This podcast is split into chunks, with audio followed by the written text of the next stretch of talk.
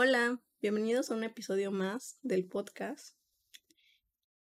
Había estado dándole vueltas a cómo abordar este capítulo o este episodio y voy a tratar de que esté como lo más cortito posible, aunque es una historia muy larga y algo muy importante en mi vida. Voy a procurar que sea un poquito breve. El episodio de hoy se llama El duelo en la fe.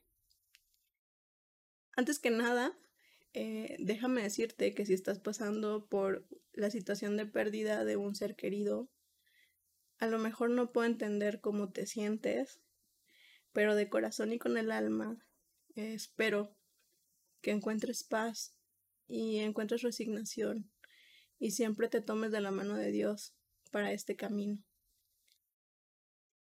Mi mamá siempre fue la maestra más grande que tuvimos en nuestra vida, tanto de mis hermanas como de mi papá. Definir a Doña Amparito es usar todos los adjetivos, sinónimos, verbos que existen en el diccionario y quedarte corta. Es ver y haber convivido con el verdadero camino a la santidad, haber acompañado a una santa en el cielo, saber que la fe sí tiene un lugar a donde te lleva. Hay un lugar a donde te lleva la fe. Y la muerte muchas veces no es como tratan de hacernos creer. La muerte puede asustar porque yo creo que ningún hijo se imagina perder a uno de sus papás. Es algo que tratamos de no pensar, tratamos de no mm, imaginarnos porque es algo como un poco doloroso. Pero la muerte también puede ser un proceso de aprendizaje un proceso de redescubrimiento de fe, de evolución y sobre todo puede ser el proceso de amor más grande que vas a experimentar en tu vida. Mi mamá siempre fue una mujer sana. Se enfermaba poco y cuando se enfermaba nunca paraba. Siempre trataba de estar ahí para todo el mundo y era una super mamá. Y no porque haya sido mi mamá, sino por opinión, opinión popular de todos los que la conocieron o de todas las personas a las que les ha tocado la vida de mi mamá en alguna acción o en alguna historia. Mi mamá era una persona súper amorosa, comprensiva, vivía al máximo su fe, eh, tenía un amor desmedido por María, creo que era su mejor amiga, tenía esperanza en Dios, esperanza en que la gente podía ser buena, que teníamos que dar segundas oportunidades, que no debíamos de quedarnos con primeras impresiones, que no debíamos envidiarle nada a alguien más y que debíamos de impulsar los sueños y los logros de todas las personas que nos rodearan. Mi mamá vivía su vocación de esposa y mamá al máximo, con amor, con todos los cuidados que podía darte y la ternura. Mi mamá siempre fue hogar, y no solo para nosotras y mi papá, fue hogar para todas las personas que conoció. Era un hogar cálido a donde podías llegar. Por ahí, en un libro, leí que somos polvo de estrellas y que al final, cuando nos vamos, dejamos pedacitos de nosotros en todo el mundo. Mm, no podría decirte si esto se contrapone realmente con nuestras creencias, pero es muy bonito pensar que los recuerdos de mi mamá habitan en nuestro corazón siempre. Y entonces, cuando vamos caminando en la calle, es súper bonito escuchar a alguien y que su risa se parezca a la de mi mamá. O un gesto que de pronto nos recuerda a mi mamá. La última Navidad de mi mamá en el mundo con nosotros, yo recuerdo que como cada fecha importante nos esperaba con muchísimo amor. Mis papás ya estaban solos y nosotras ya habíamos dejado la casa para superarnos en otra ciudad, a muchos kilómetros de distancia de donde nosotros vivíamos. Entonces, para mi mamá, la Navidad era un acontecimiento súper importante desde siempre. Y le encantaba decorar su casa, y le encantaba su árbol de Navidad con sus esferas rojas con dorada. Y le encantaba poner su nacimiento. Mi mamá era muy detallista para la Navidad. Le encantaba preparar comida para muchas personas. Y esa Navidad, sin que nosotros supiéramos, eh, era la última Navidad de mi mamá. Y llegamos y teníamos distintas actividades que compartíamos con ella. Me acuerdo que luego de que le ayudábamos a super arreglar la casa cuando ya estábamos todas juntas, más a profundidad de lo que ella pues podía hacerlo sola, nos pasábamos la tarde viendo películas. Mi mamá hacía palomitas caseras porque le encantaban y nos sentábamos horas a ver películas y a platicar con ella y a recostarnos en sus piernas. Y te digo, mi mamá era un hogar. No importaba dónde estuviéramos. Podíamos estar en cualquier lugar. Pero el hogar eran los brazos de mi mamá. Esa última Navidad no nos percatamos al principio, pero lo cierto es que mi mamá comenzó a sentirse mal. Y era muy raro en ella. Y de pronto la llevamos al médico, estuvo ahí un día internada, supuestamente porque tenía problemas de inflamación en uno de sus riñones, ¿no? No voy a entrar en muchos temas médicos porque al final esta no es la finalidad de, de la historia y no quiero alargarla tanto. Pero yo recuerdo que la noche de Navidad la pasamos juntas y junto con mi papá y nuestra familia y fue increíble. Y mi mamá se veía como siempre. Pero para Año Nuevo, mi mamá ya empezaba a sentirse muy, muy mal. Nosotras teníamos que regresar a la escuela y al trabajo con mis hermanas. Y me acuerdo que no queríamos, porque todas estábamos súper preocupadas por dejar a mi mamá. Y mi mamá siempre fue muy directa con nosotras y, y, nos pidió que regresáramos, que nuestras obligaciones estaban ahí, en las actividades que hacíamos y teníamos obligaciones que cumplir. Y así volvimos, con el corazón dividido, más bien con nuestro corazón en Chiapas y, la mente también allá y nuestro cuerpo en Puebla, ¿no? Y así empezó enero y una tarde, siempre que yo le hablaba a mi papá o a mis tías o a mi mamá, pues me decían que iba mejor y que pues ahí iba, ¿no? Pero una tarde me llamó mi papá y me dijo que era importante que volviera porque probablemente mi mamá tenía un tumor en el estómago. Ya recapitulando, yo recuerdo que la que volvió a Puebla fui yo por cuestiones de trabajo y mis hermanas, este, pues también ya habían regresado por la escuela. Entonces decidimos regresar. Mis hermanas pidiendo la baja de la escuela y yo pidiendo ausentarme un tiempito del trabajo, ¿no? Y volvimos.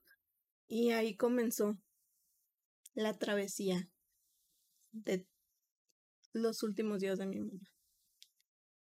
Mi mamá fue diagnosticada con un linfoma en fase inicial, con un 90% de probabilidades de sobrevivir después de al menos seis quimios y un 10% de pronósticos en su contra.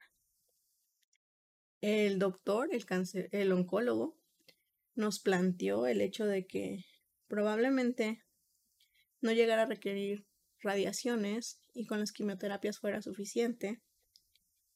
Los estudios yo recuerdo que fueron muy pesados. Afortunadamente tuve la oportunidad de estar con ella y entrar a todo lo que tenían que, que hacerle y examinarle. Y cuando el diagnóstico llegó a nuestras manos, cuando el doctor nos dio el panorama completo de cómo iba a estar todo este proceso, creo que hasta ese momento me cayó el 20 de que la palabra cáncer había llegado a nuestras vidas. Pero te digo, mi mamá, como super maestra de la vida y la excelente mujer que era, tomó ese carácter tan fuerte que tenía y nos dijo vamos a hacerlo. Seis meses y salgo de esta. Y quedará como algo que nos va a enseñar muchas cosas. Entonces, hagámoslo. Recuerdo que el doctor nos dijo que tenía que empezar quimios ese mismo día y así lo hicimos. De ir a una consulta, de ir a entregar unos estudios. Mi mamá ya había decidido tomar su primera quimio ese mismo día. Para nuestra familia y para nuestros amigos, saber que mi mamá había enfermado era un boom. Mis papás tienen una taquería en el pueblo donde vivimos y la realidad es que a lo largo de 22 años hemos conocido muchísimas personas por la fuente de trabajo que mis papás tienen. Entonces era muy raro no ver a mi mamá en su negocio y todo el mundo empezaba a preguntar que dónde estaba doña Amparito y obviamente a nuestros amigos más cercanos, a los clientes más queridos, pues fuimos comunicando que mi mamá estaba enferma y que pedíamos muchísimo sus oraciones. Cuando empezamos a procesar todo esto, mm, mi mamá sabía que iba a empezar a perder su cabello. Y a mí me había tocado tener la experiencia de donar mi cabello a niñas y mujeres con cáncer hacía ya un par de años. Entonces yo recuerdo que mi mamá me dijo que su cabello era una de las posesiones más importantes para ella. Y que si se le iba a caer a raíz del cáncer, tenía el deseo en su corazón de donar su cabello antes de que esto pasara. Y así un día, mi mamá pasó de tener su cabello súper largo a dejárselo súper cortito. Y mi hermanita, en un acto de solidaridad, aunque su cabello no era lo suficientemente largo para donarlo, pero decidió hacerlo junto con ella. Creo que esa fue una de las primeras lecciones durante la enfermedad de mi mamá. Nosotras siempre entendimos que mi mamá se donaba. Independientemente de lo material que tuviera, llevaba o trataba de cumplir la frase de dar de lo que tienes y no de lo que te sobra. Pero lo más importante es que mi mamá se donaba a los demás. Ella, su tiempo, su energía, su amor, su comida. Y entonces esa fue una de las primeras lecciones de la enfermedad de mi mamá. Otra de las lecciones importantes que nos dio la vida y Dios con, con esta enfermedad es que al tener tantos amigos y ser muy bendecidos con amistades que van más allá de los años y de la distancia, todos esos amigos empezaron a hacerse presentes. Era increíble saber que todas las personas que conocíamos y que eran cercanas a nosotros, independientemente de la religión que profesaran, estaban orando por mi mamá. Mi mamá siempre nos dijo que teníamos que aprender a ver al otro como nuestro igual, que no importaban las diferencias en cuanto a creencias, porque al final todos creíamos en el mismo Dios.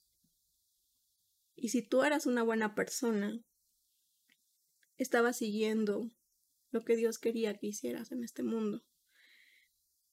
Y esa lección que nos dio la vida, más bien que nos dio Dios, fue ver a tanta gente en sus reuniones, en sus en las misas, en las celebraciones, en todas las religiones, orar desde sus creencias por mi mamá. Nos empezó a visitar mucha gente de todas, todas, todas las, de todo, todo, todas las creencias que habían. Y era increíble ver cómo, lejos de que ellos llegaran a cargar de energía a mi mamá, mi mamá terminaba recargándolos de esperanza a ellos. Otra de las enseñanzas más bonitas que tuvo todo este proceso es ver el amor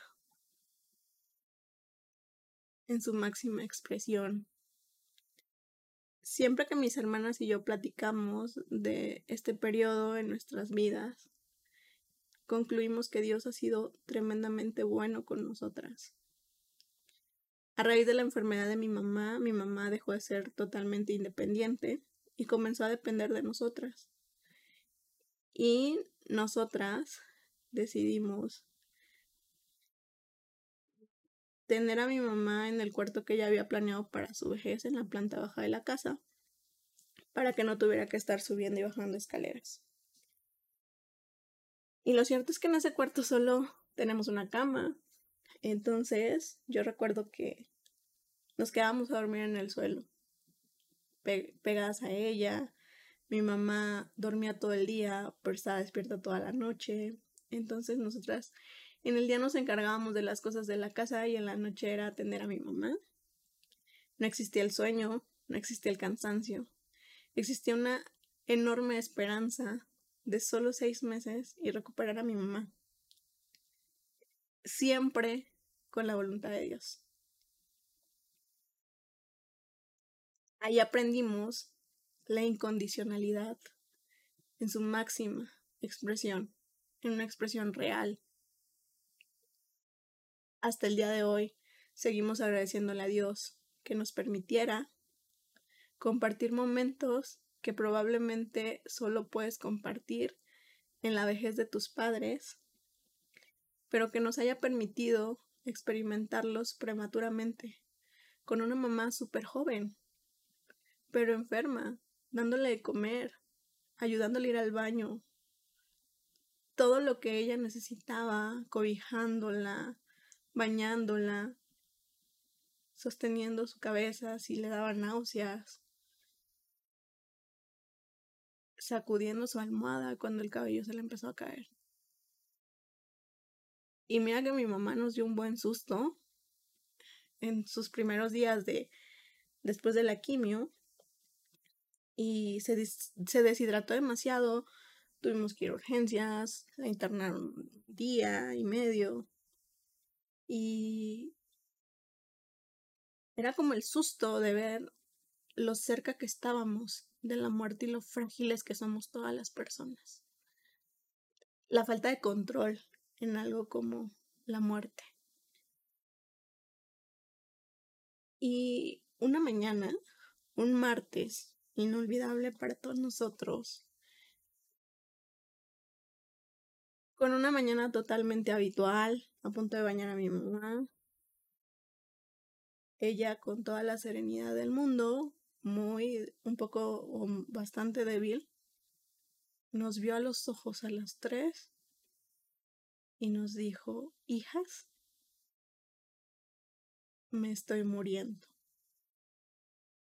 Mi papá ya se ha ido a trabajar y mi mamá nos pidió que la regresáramos a la cama y que estuviéramos con ella. Y nosotras estábamos en un momento de negación en el que no podíamos siquiera imaginar que mi mamá se estuviera muriendo.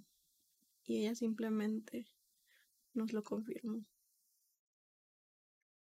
Esa mañana,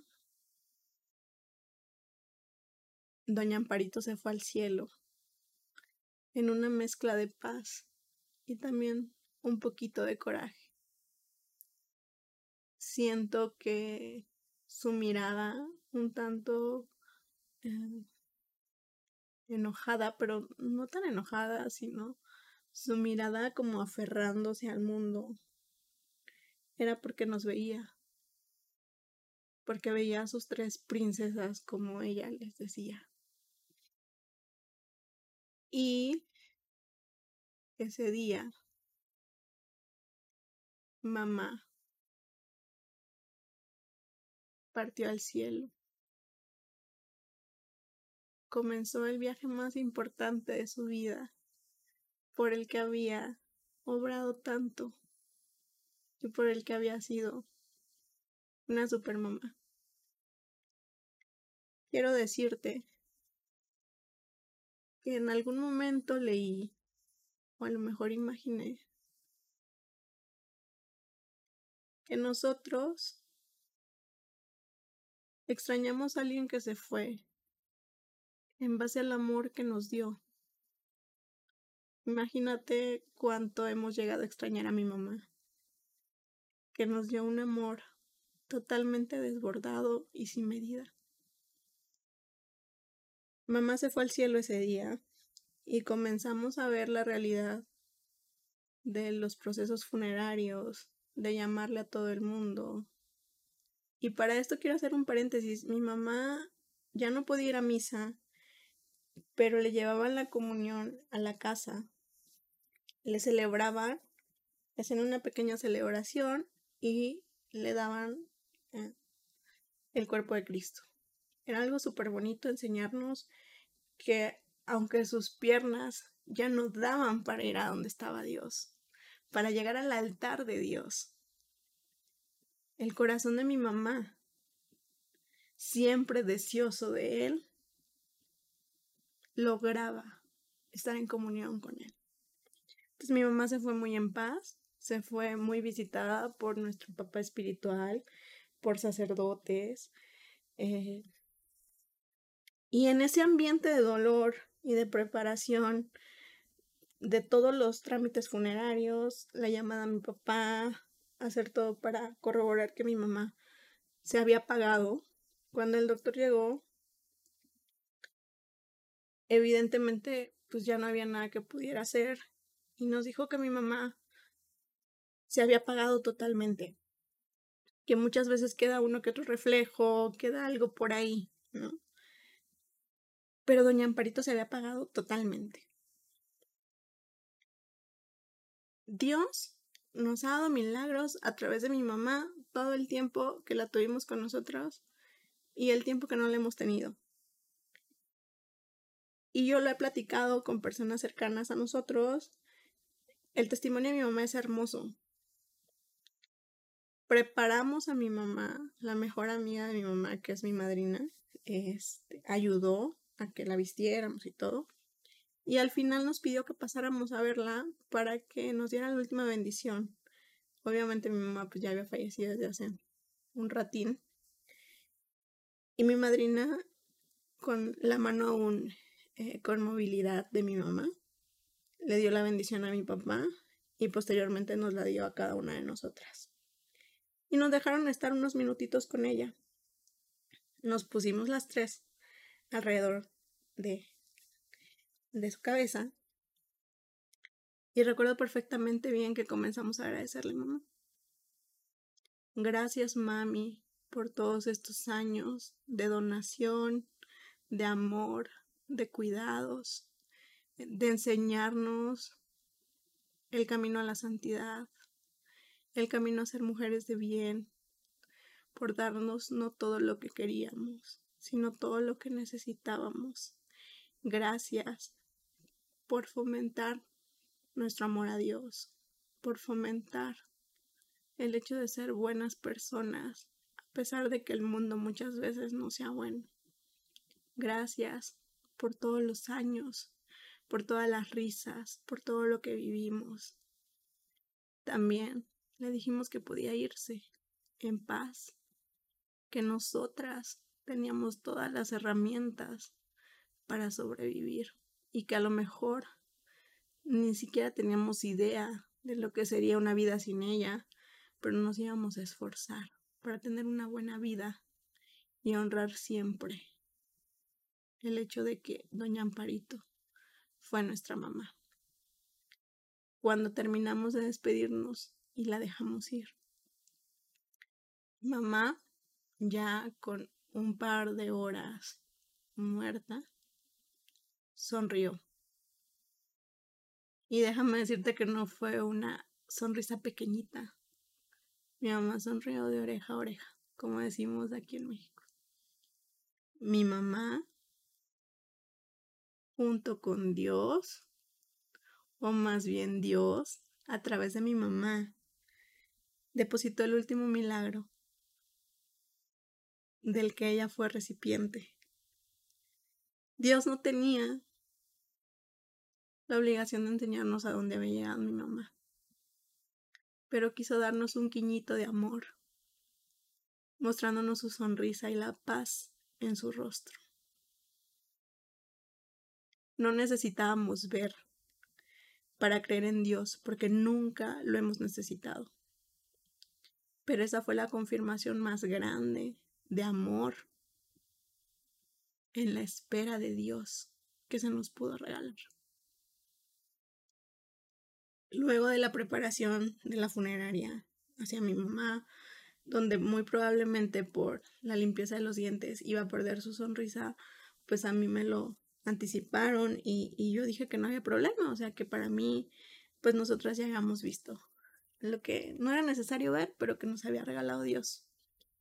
La sorpresa más grande es que terminan de preparar a mi mamá, la ponen en el ataúd que elegimos y todo, y mi mamá vuelve a sonreír. Sé que existen personas que van a decir son sus músculos, no las escuchó, este, es su imaginación. Al final, lo sorprendente era que en su funeral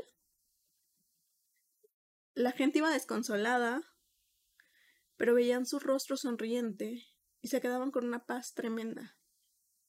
Puedo decirte que no es porque sea mi mamá, pero nunca ha habido un funeral con tanta unión de las personas.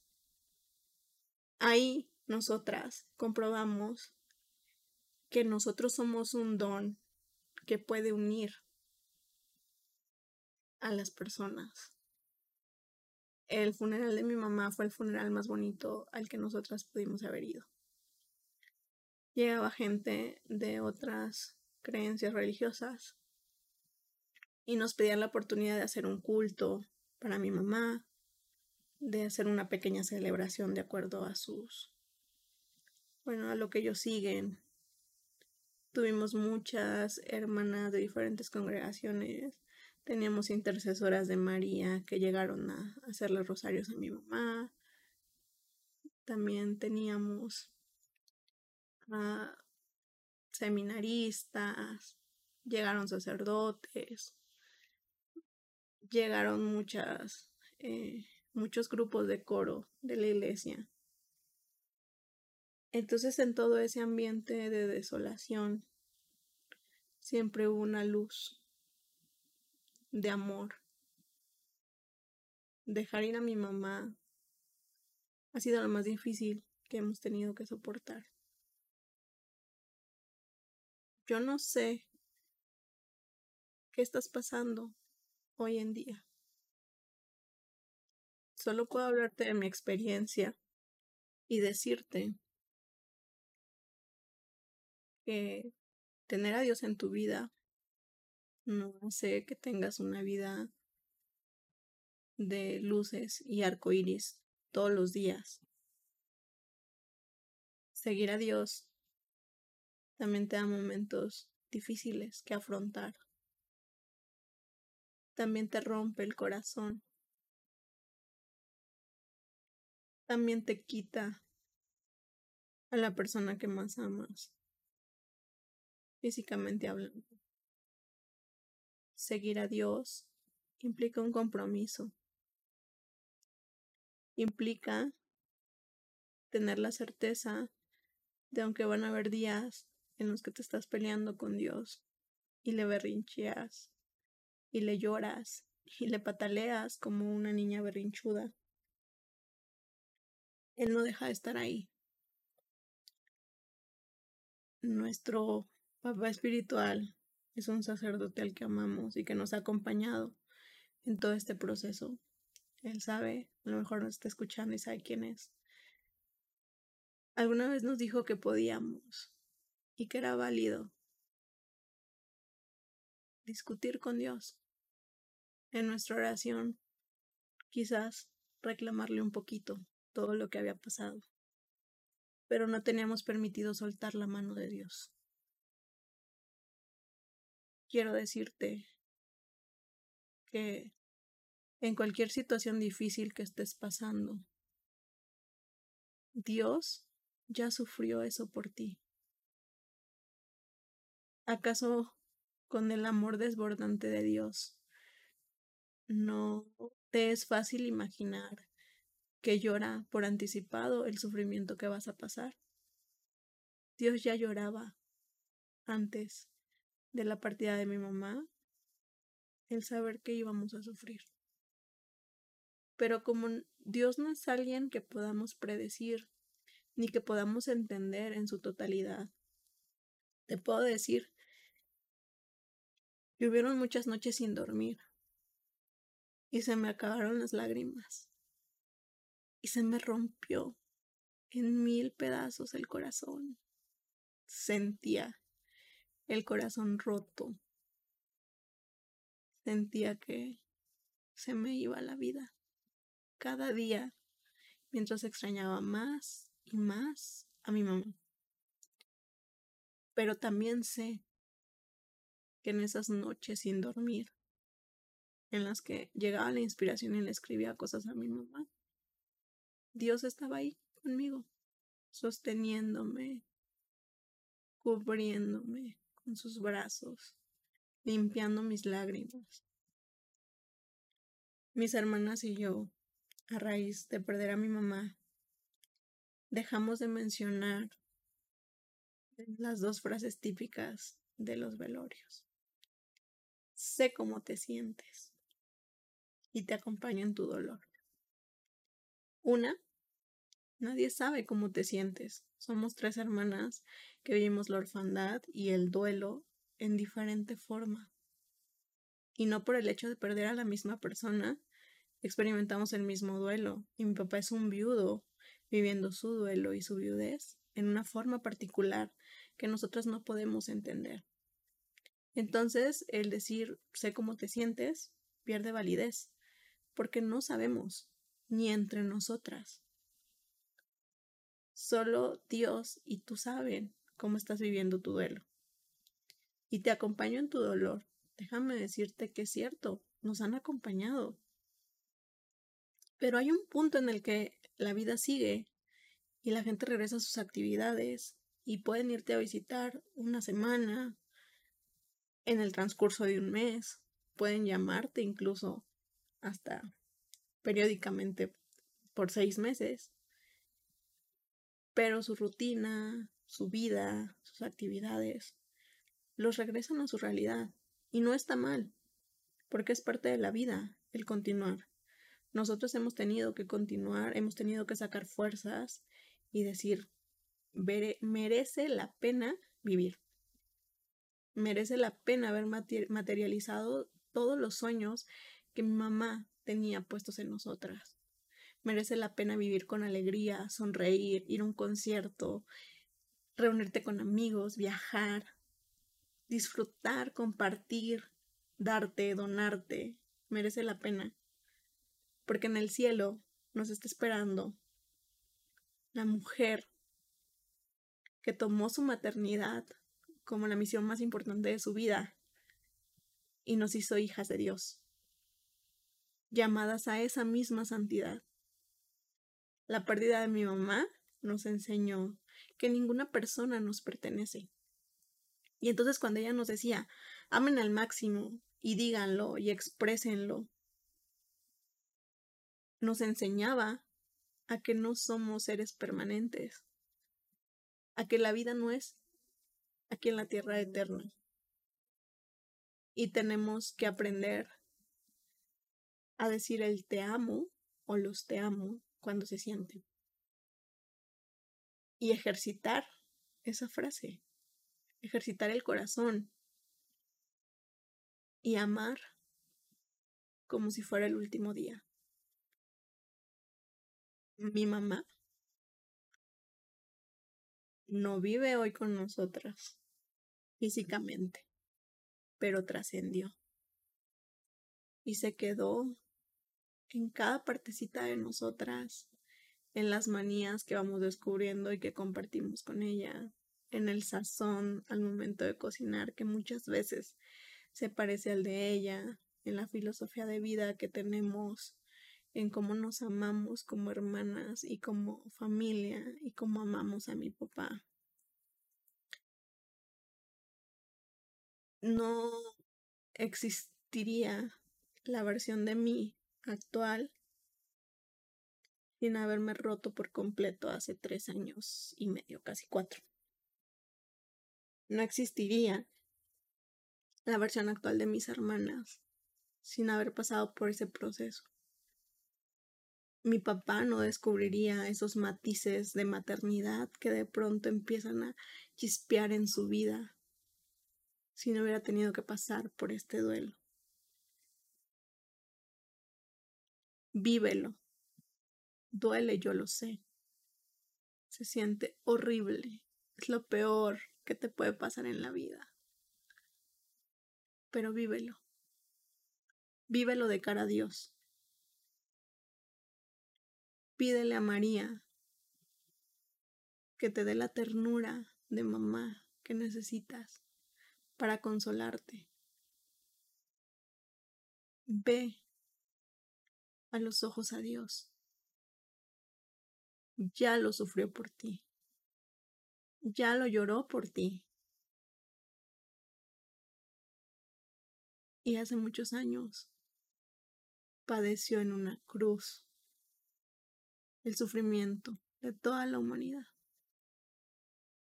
No minimices tu dolor. No te minimices.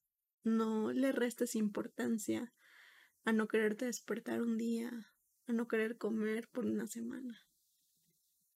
Y busca siempre a ese regalo que nos da Dios, que son las personas que nos aman.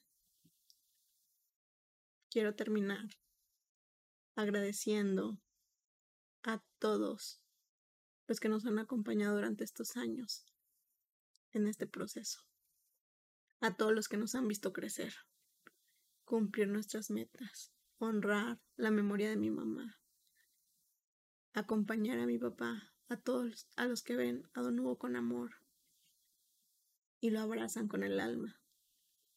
Gracias por enseñarnos que este mundo vale la pena, que en este mundo hay gente que te sirve de red de apoyo con el corazón incondicionalmente. Gracias a cada uno de ustedes que han limpiado nuestras lágrimas, nos han llamado, nos han escrito, nos han llevado de comer, nos han acompañado, han estado ahí en los novenarios, en los rezos que hacemos para mi mamá de vez en cuando. Gracias de corazón por nunca dejarnos, por darnos palabras, frases bíblicas y por ayudarnos a hacer testimonio de la vida de una santa, como fue mi mamá. Y a ti, doña Amparito, que probablemente vives en la felicidad absoluta, compartiendo la eternidad con Dios y con María. Gracias por enseñarme que el amor no tiene límites y que mientras más lo compartes, más te llenas de gracia. Nos vemos y te mando un abrazo de todo corazón, esperando que te llegue al alma y que el día de mañana sea mejor a lo que estás viviendo el día de hoy. Un abrazo. Adiós.